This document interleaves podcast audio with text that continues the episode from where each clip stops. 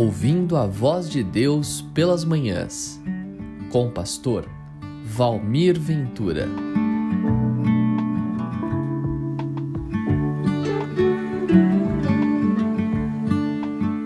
Olá, muito bom dia. O podcast Ouvindo a Voz de Deus pelas Manhãs é especialmente gravado para você, para que através da palavra de Deus você possa experimentar todo o amor, cuidado e a bênção do Todo-Poderoso. E hoje eu quero ler aqui um versículo que muito me inspira. Verso de número 12 do livro de Timóteo, da carta que Paulo escreveu ao seu discípulo amado, no capítulo 6, ele diz assim: Corra a boa corrida da fé e ganhe a vida eterna.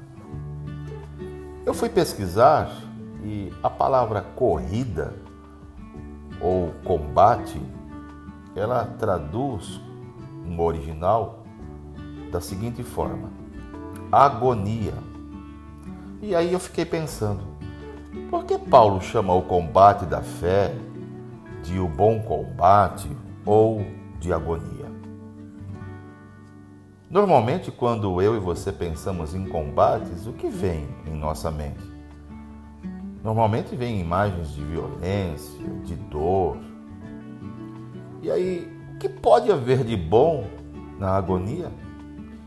O que pode haver de bom numa corrida difícil? O que pode haver de bom, por vezes, eu e você ficarmos sem fôlego? A resposta que me vem à mente é essa o convite de Deus, o convite à fé, não é para vivermos uma vida sem problemas. Jesus deixou isso muito claro. Se alguém quer ser meu discípulo, negue-se a si mesmo, tome a sua cruz e siga-me. A corrida ou combate da fé, por vezes, vai exigir muito de todos nós. Em compensação, Combater o bom combate também traz uma promessa. E a promessa de Jesus a todos nós é esta: quem permanecer firme até o fim será salvo. Ou algumas traduções diz ganhará a vida eterna. Então aqui para nós nesta manhã considerarmos e guardarmos essa semente tão poderosa, combater o bom combate da fé significa que você está tomando posse todos os dias da promessa que Jesus fez a cada um de nós de uma vida eterna. Este é o bom combate. Porque quando você e eu entrarmos neste campo de batalha, nós já estaremos entrando com a certeza de que seremos vitoriosos. A vitória já está conquistada.